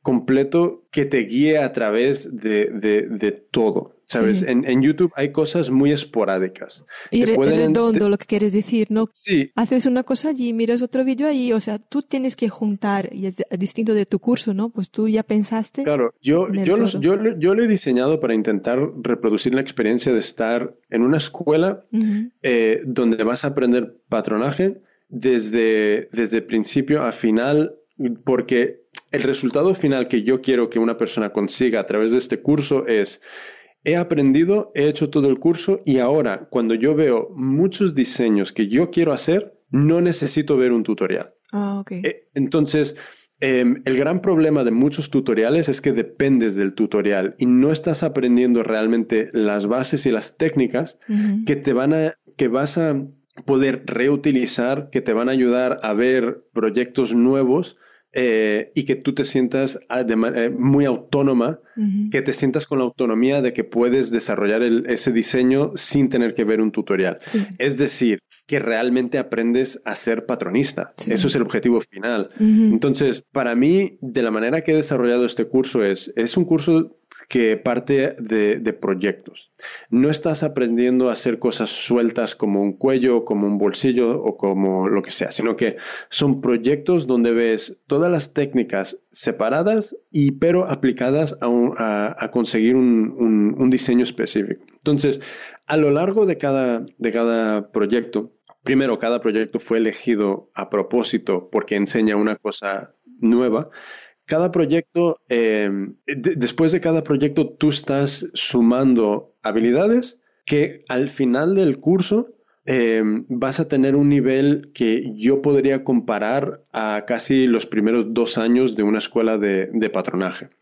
Entonces, em, eso es la gran diferencia de esto, que es, es un curso diseñado para realmente formar a alguien eh, como patronista. Si alguien busca ahora mismo el, tutoriales como porque, imagínate, me quiero aprender a hacer eh, una falda X, esto no es el curso para esta persona. Porque aquí es para una persona que quiere aprender patronaje como una habilidad, como, una, como un oficio. Entonces, eh, esa es la primera gran diferencia. la otra gran diferencia es que en muchos de estos sitios no tienes ayuda. ¿Sabes? En muchos de estos sitios eh, puedes hacer comentarios y nunca recibir respuestas. Eh, no eres una alumna, sino que han creado contenido, lo han puesto de gratis, pero no puedes tener ninguna expectativas de, ayuda. Entonces aquí, es lo opuesto. Aquí, cuando alguien se apunta, eh, tiene, tiene un acceso a ayuda. Tiene, em, estamos haciendo eh, sesiones incluso también de pregunta y respuesta en vivo. Em, hay, hay, una serie de valores de, ayuda que no, no vas, que estás garantizada de recibir. Tienes un curso, ¿no? Es un curso. Sí, de... un, curso. Explícame cómo es ese curso, eh, pues los módulos, eh, a la duración, si puedes. Mira, es un curso que incluye 25 proyectos, 5 de, falda, 5 de cuerpo, 5 de vestidos, 5 de pantalones y 5 de, abrigos. Entonces, em, la persona recibe un proyecto por semana.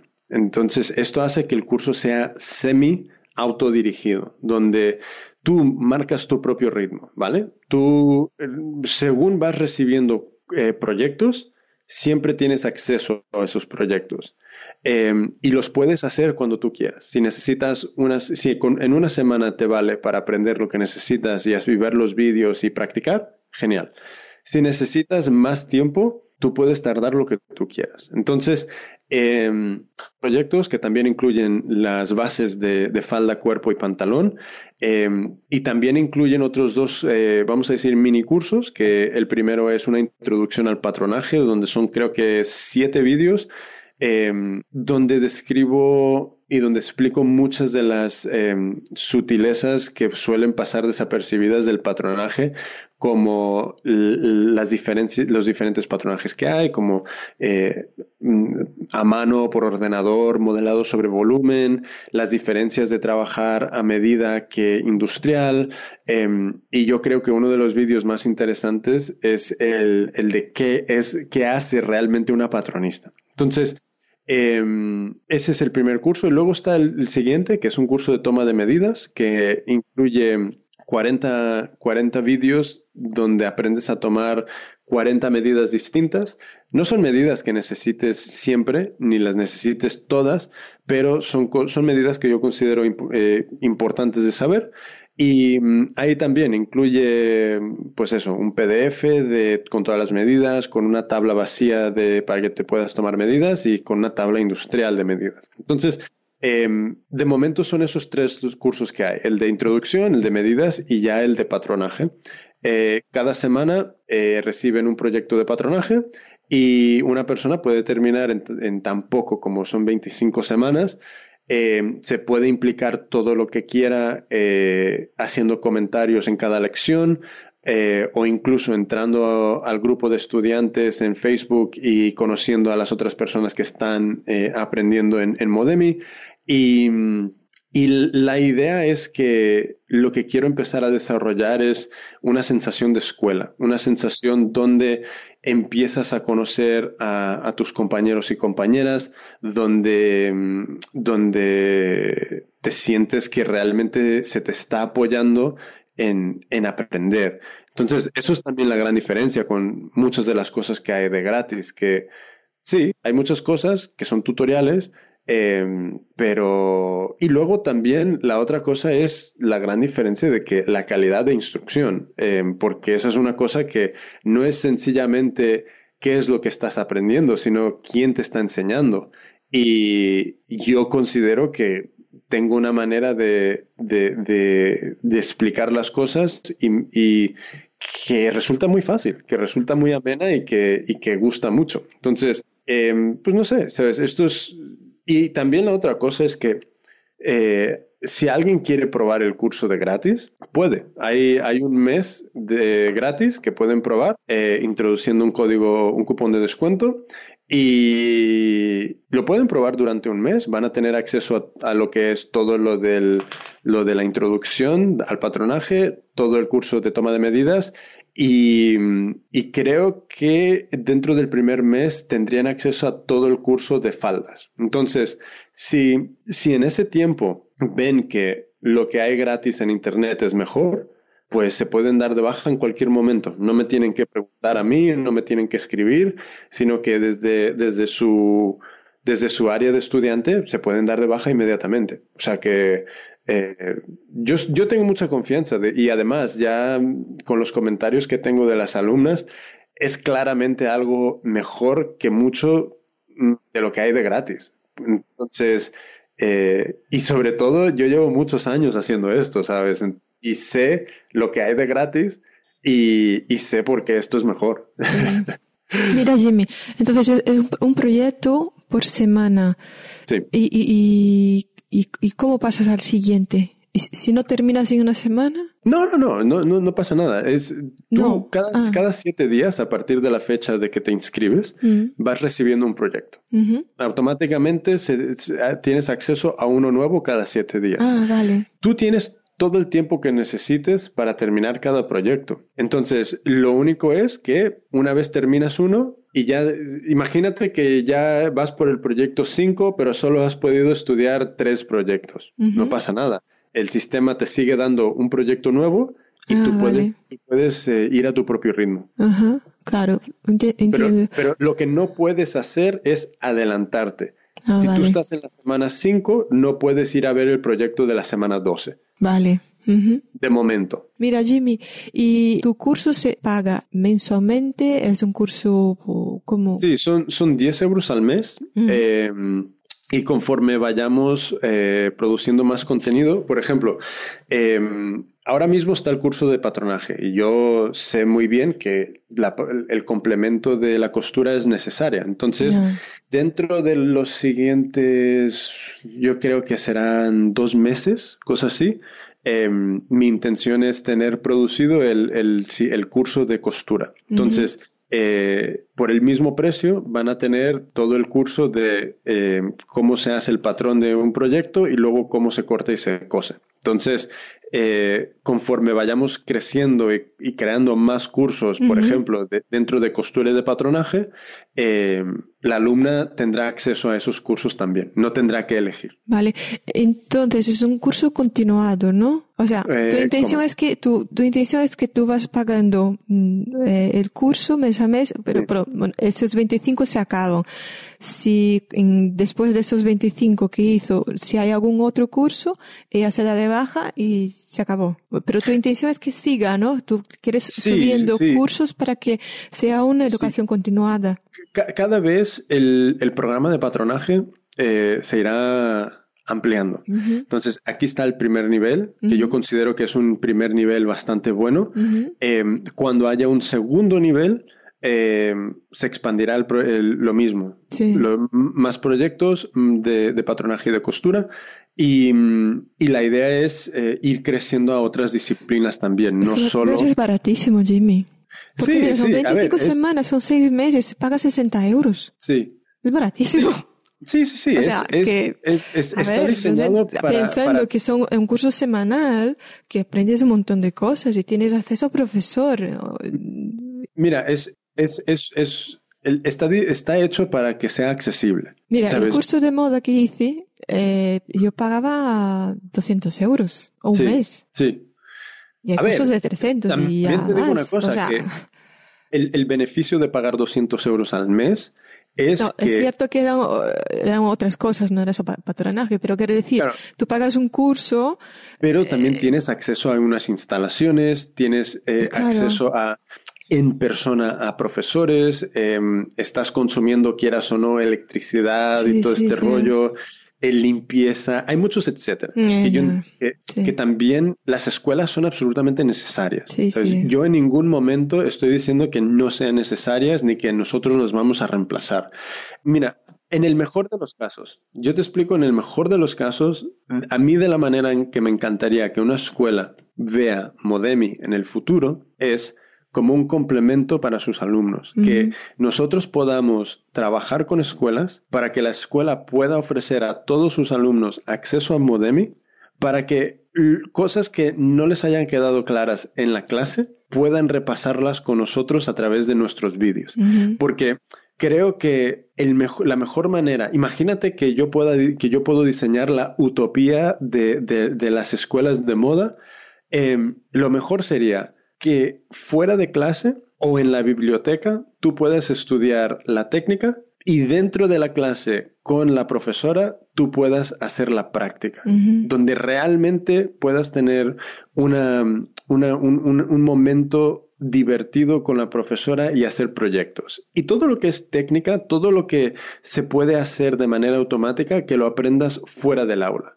¿Sabes lo que te digo? Para que el momento dentro del aula lo puedas aprovechar haciendo cosas donde realmente vas a, vas a aprender más. Entonces, pero de la manera que yo lo veo es, me gustaría llegar a ser un complemento para muchas escuelas, como un, para, para que, eh, sí, como un complemento a los estudios. Sí. Jimmy, y para hacer tu curso hace falta algún conocimiento previo. No, nada, porque Nada, ¿no? yo empezamos desde cero, empezamos desde, incluso si alguien quiere, tiene la curiosidad y no sabe mucho del qué es el patronaje, que se dé de alta, que pruebe el mes de gratis, que se haga los, los, el curso de introducción, el, el de medidas y los primeros de cinco de falda. Si en ese mes no ve que esto le pica la curiosidad, pues ya puede descartar esto como un interés. Mm. Es muy fácil, ¿sabes? Sí. Pero si de repente dice, esto me gusta, entonces hay todo un mundo donde, donde por descubrir. Sí. Eh, mira, acabo de acordarme de lo que te iba a preguntar antes y después vu- vuelvo a hacer otra- otras preguntas. No, me pareció súper interesante cuando decías que hiciste el proyecto de Hecho por mí, que, bueno, en algún, algún podcast comentaste que tú tenías la- una idea de hacer un, un lab, un laboratorio donde podías, la gente que quería hacer algo y no, no tuviera el equipamiento para hacer, pudiera ir. Eso in- A mí me Bueno, pareció alucinante eso. lo eso, lo eso sería genial, imagina, ¿no? Un sitio, No, eh, máquinas, con... no funcionó, No, funcionó, claro, no funcionó. era eh, demasiado idealista, Sí.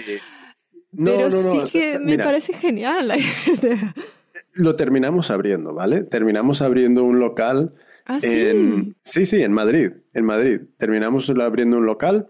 Eh, ah, ¿Qué pasó? Pues pasaron muchas cosas. Eh, a ver, lo, lo principal fue que yo creo que la ubicación del sitio estaba demasiado lejos del metro. Lo, lo abrimos realmente con el absolutamente mínimo dinero solo para poderlo abrir. No lo pudimos acondicionar de, de mejor manera. Eh, había muchas cosas que, de nuevo, ¿sabes? Corrí demasiado rápido, eh, perseguí una idea que me parecía genial, pero que no era el momento. Entonces, eh, con Modemi sigue existiendo como idea, ¿sabes? A mí me, me encantaría un día, si, si se llega a ese día, el abrir un coworking que haga como casi como fachada, como escuela, pero en lugar de haber eh, clases como puede ser un, con profesores, que sea más un taller donde haya mesas y equipos donde tú puedas ir, acceder a Modemi como estudiante, eh, aprender la, la, técnica y, y, poner ahí mismo en el espacio en práctica la, eh, lo que has aprendido. Entonces, em, pero claro, la, la, base de todo esto es poderlo abrir eh, con unas condiciones donde realmente podamos tener equipos ahí para que las personas puedan producir cosas, ¿sabes? Porque Mm, me parece que es posible resolver muchos problemas eh, con, un, con, un, negocio como Modemi, porque si suficientes personas se, se, inscriben, eh, podemos eh, hacer muchas cosas, ¿sabes? Podemos em, abrir este espacio, podemos comprar máquinas que en general nadie como persona individual se podría permitir, pero como colectivo sí podríamos hacer.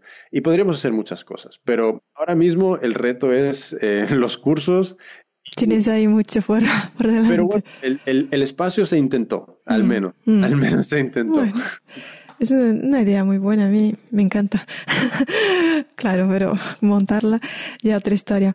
Em, para los artesanos, para la gente que cose o que, bueno, tiene alguna idea de que pues quiero hacer algo ¿Qué consejos darías? ¿Por dónde tienen que empezar? Sabes, como tú, que ya pasaste por muchas cosas.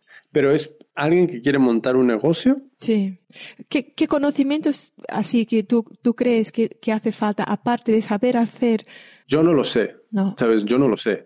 Porque hay ejemplos en este mundo para todo. hay ejemplos de, personas que, que no sabían absolutamente nada, que tuvieron una idea de producto y que con esa idea eh, les, les funcionó genial. Y hay otra gente que se ha pasado toda la vida estudiando, aprendiendo y es una absolutamente experta y con eso eh, eh, es empleada o empleado para la industria. Em, hay gente que no sabe nada, intenta montar algo y fracasa. Hay gente que lo sabe todo, intenta. Entonces, no te puedo decir a ciencia cierta. Yo te digo, yo, bueno, yo pienso, pues hay que saber un poco de marketing, de redes, de pues si es es para es para negocio y si tienes la idea de querer ganar dinero, lo primero que yo le diría a alguien es empieza a aprender a separarte de, de lo que tú de la idea que tú tienes y empieza a pensar en qué es lo que ahora mismo se está comprando y qué es lo que yo puedo hacer para crear algo que se pueda comprar. Porque mucha gente tiene ideas, pero en la actualidad no hay ejemplos ni hay no hay ejemplos ni evidencia de que eso se esté comparando. Y yo veo como un reto inasumible intentar cambiarle el gusto a alguien. Entonces, si tú quieres crear algo, el, el, mejor, consejo que yo te daría es copia algo que funcione, intenta que te funcione a ti, que luego en el futuro tú podrás empezar a generar cosas más originales. Pero intentar empezar desde el punto cero, siendo original, con el nombre de la marca, con el logo, con el producto, con el este, con lo demás allá, em, e, es ponerte tan, es, ponerte em, tan complicado el camino del éxito que yo creo que mucha gente le tiene mucho miedo a la palabra copiar, pero sinceramente, mira lo que se está vendiendo ahora mismo, mira quién lo está comprando, porque lo más importante, lo más importante de todo es la otra persona, la persona a la cual tú le quieres vender. Esa es la persona importante, no tú como creador ni creadora. Entonces, si al final del día nosotros, las personas que tenemos ideas y queremos vender algo, somos eh, súbditos a los deseos de los clientes. Y si, si no lo tienes claro desde el primer momento, vas a estar en una lucha continua con el cliente, porque vas, vas a empezar a decir, ay, es que no me entienden, es que no, no saben, es que eh, no, no, y eh, nada de eso importa. Lo que importa es qué es lo que se está comprando ahora mismo, qué evidencia hay de que eso esté en crecimiento y si tú puedes crear algo similar o no. Evidentemente no vas a copiar nombres de marcas ni vas a copiar eh, eh, em, cosas registradas, Pero si tú ves que, yo qué sé, sabes, por ejemplo, algo que veo en la calle, eh, hay como una tendencia muy grande a, ropa blanco y negro con unos estampados gráficos enormes, en, blanco sobre negro, por ejemplo. He visto eso muchísimo, como tema recurrente. Pues haz algo similar. Eh, si de repente ves que el, el tema skater eh, está volviendo en popularidad, crea ropa o crea algo para esa comunidad porque será mucho más fácil comunicar un producto a una comunidad específica que no como hice yo al principio, que era como producto de moda en general, pero a quién le interesa, pues a todos y a nadie, ¿sabes? No tienes un público muy definido. Entonces yo empezaría por, por, esas cosas de ver qué se está comprando, ver quién lo está comprando, eh, ver si es una comunidad en crecimiento. Por ejemplo, hace poco yo me he metido muy de, lleno en lo que es, en lo que son los juegos de mesa, en lo que es un juego que se llama Magic the Gathering, que es un juego de cartas, y estoy descubriendo todo un mundo que es absolutamente enorme, que no tenía ni, idea de él. Y yo, yo, yo aconsejo eso, de que las personas, em, si quieren vender algo, que busquen grandes comunidades de estilos de vida, ya sea eh, punk, skaters, em, un estilo de vida. ¿Sabes? Buscarlos, buscar qué están comprando, hacer mucha investigación antes de lanzarse, ver qué están comprando, qué precios, a qué precios están comprando, eh, buscar toda la evidencia antes de empezar a tener ideas. ¿Sabes? Porque si tú tienes la evidencia y ese abanico de ideas, puedes empezar a tomar unas decisiones basadas en datos y no basadas en corazonadas. Mm. Que las corazonadas son buenas, pero hay que mantenerlas muy al mínimo. Porque muchas veces son sencillamente como estos, em, estas pataletas de un niño que eh, sí, sabes que está ahí, pero hay que mantenerlo bajo control, hay que mantenerlo muy tranquilo y hay que sabes, eh, eh, eh, volviendo al tema del negocio, hay que ver las cosas de manera muy objetiva, porque al final del día no estás intentando expresarte de manera creativa, estás intentando crear un negocio. Todo lo demás es secundario. Todo lo demás. Si no, quédate con esto como hobby. Jimmy, te, hablaste de copias y tal, ¿te ha tocado la piratería? ¿Te han copiado vídeos y...? Oh, sí, sí, me da igual. me da igual. A, mí, esto no es algo que me preocupe. sinceramente, eh, si alguien se preocupa porque alguien te ha robado algo, em, considero que... Yo considero que tengo muchas más ideas de las cuales tú me vas a robar. O sea que si tú quieres ideas, yo te las doy todo el día. Cógelos. ¿Me vas a copiar un vídeo? Mira, ¿a, dónde te va a llevar copiar un vídeo? Sí. Eh, ahora, cuando esto se vuelve a tema una multinacional o una megamarca robando diseño gráfico de, una artista independiente o pequeña, ahí ya me parece una cosa absolutamente vergonzosa y, y, de llevar a juicio. Pero si alguien me está robando a mí vídeos, me, parece buena suerte, buena suerte con tu vida. mira, Jimmy, ¿tienes un plan B? Un plan B. Mm, a ver, yo tengo, con todo lo que hago, yo aprendo habilidades nuevas que... Sí, tú eres muy flexible. Yo veo que además que no tenías miedo ninguno de, de, fracasar, ¿no? Tú tienes muchos planes y si uno no va, tú vas al otro y sigues. Mira, yo, yo podría tan tranquilamente mañana abrir un, un canal de YouTube enseñando a la gente lo que yo estoy descubriendo del mundo de los, de los juegos de mesa y, y, y, me podría meter en ese mundo, me podría meter en el, en el, el me, me, gusta mucho el billar también, me podría meter en el billar, me, mm. ¿sabes? he corrido muchísimo, he intentado, ¿sabes? Eh, tengo, de hecho, la, mayoría de las camisas, de las camisetas en las cuales corro, mm. son camisetas que yo diseñé. Ah. Eh, o sea que mm, plan B siempre hay, pero, pero realmente... Estás confiante con la escuela, ¿verdad? Em, ¿O no? Sí, sabes, Me, me, parece, me parece algo muy sencillo. Sí. Sabes, eh, la mayor dificultad que yo tengo ahora mismo con la escuela es convencer a otra gente que es muy sencillo, que es em, que de, buscar financiación e inversión, de, esos, esos son los problemas que yo tengo ahora mismo, pero a ver, eh, estamos hablando de crear una escuela para una industria que es enorme, em, yendo más allá de las personas que cortan y cosen en casa como afición, ¿sabes? Si lo empiezas a ver desde el punto de vista de, negocio como industria, es una industria de, de, de 3 trillones de dólares a nivel mundial. Esa industria necesita formación es muy sencillo. Estamos, estamos creando una alternativa, ¿sabes? Para, la, para hacer un poco más accesible esta formación. Entonces, no, no siento yo que sea una idea loca, ¿sabes? E, era, era más loca la idea de, de, montar una colección después de salir de la escuela que eso.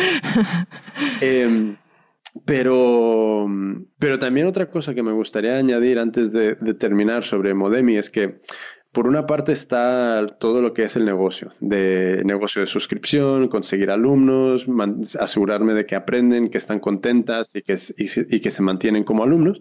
Pero por otra parte, yo sé que hay muchísima gente que no se puede pagar 10 euros al mes. Em, y yo no me olvido de esas personas porque, em, no sé, es que no me olvido de ellas. Entonces, em, hemos estado, bueno, digo hemos, aunque soy yo solo. He empezado a, contactar con fundaciones para ofrecerles acceso gratuito a, sus colectivos a, este curso. Entonces, em, estamos cerrando acuerdos con, eh, por ejemplo, la, Fundación de Familias Monoparentales aquí en, Barcelona. Em, hay una fundación en México que se llama la Fundación Sin Fronteras que ayuda a personas que están emigrando eh, a, México. Em, y también hay, hay otras fundaciones aquí con las cuales estamos hablando.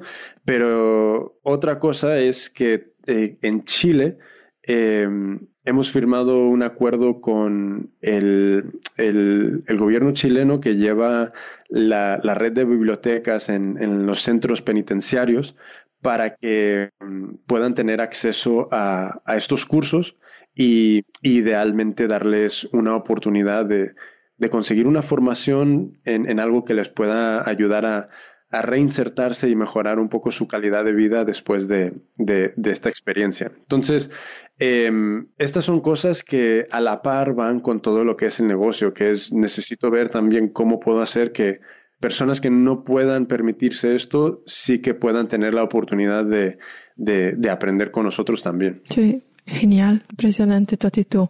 Jimmy, enhorabuena.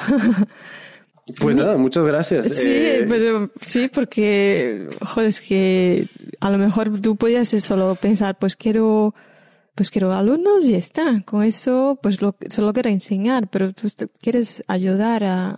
Ya, es que, mira, hay, hay mucha gente muy jodida. Hay mucha gente que, que no tiene, no tiene ni, ni lo mínimo y y hay muchas fundaciones y asociaciones y ONGs que están haciendo grandes esfuerzos para, para intentar ayudar a estas personas, para eh, reconocer que estos colectivos existen, para ayudarles.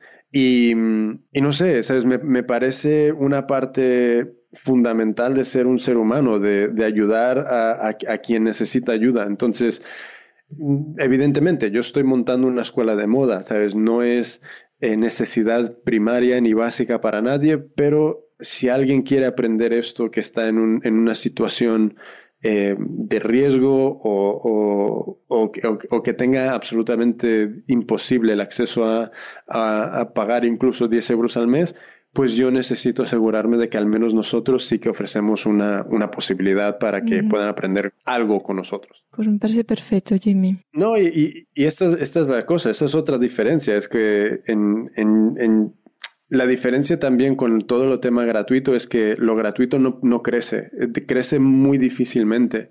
Y si realmente queremos construir algo que pueda ayudar a muchísima gente o, a través de pagar 10 euros al mes o, incluso ofreciéndolo de gratis para personas que están en, riesgo y, en, situaciones muy precarias, pues eh, la única manera que eso se puede hacer es construyendo un negocio que crezca, que esté sano y que, y que ayude a las personas que, depositan su confianza en nosotros y pagan. Entonces, Em, eso es la otra gran diferencia, que estamos intentando hacer muchas cosas con, con, con el apoyo de, las alumnas. O sea que Sí.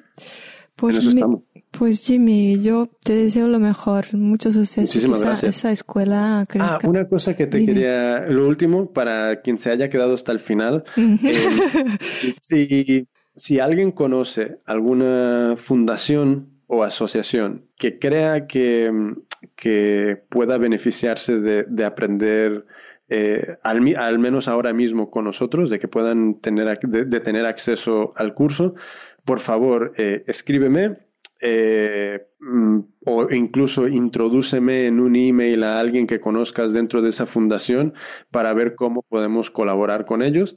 y eso lo lanzo a, todo el mundo. O sea que si alguien conoce de una fundación que tenga una relación próxima y cercana con ellos, eh, que, que, me lo diga mm, y que me escriba. Pues muy bien, pues eso es todo, Jimmy. Muchas gracias por, por hacer esa entrevista conmigo y, y, nada más, no tengo nada más que, que Genial, pues, muchísimas gracias a ti y, y, a todas las personas que se quedan eh, escuchándote y, y, sobre, sobre todo que me alegro de que, de que tengas la iniciativa de, de, invertir tu tiempo en hacer algo así, porque yo sé que, que para muchas personas estas conversaciones les, les, les ayudan de, de, muchas maneras. Sí, sí, sí, exactamente. Pues mucho suceso y, y nada más, que tengas un buen día. Muchísimas gracias. Vale, chao. venga, chao.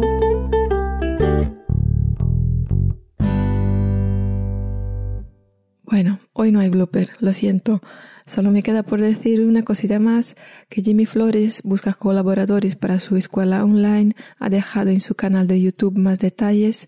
Si eres de Barcelona, te gusta enseñar, tienes conocimiento de costura y patronaje y quieres colaborar con, con él, llámale y eso es todo. Y, y para la semana más, muchas gracias por escucharme. Un beso.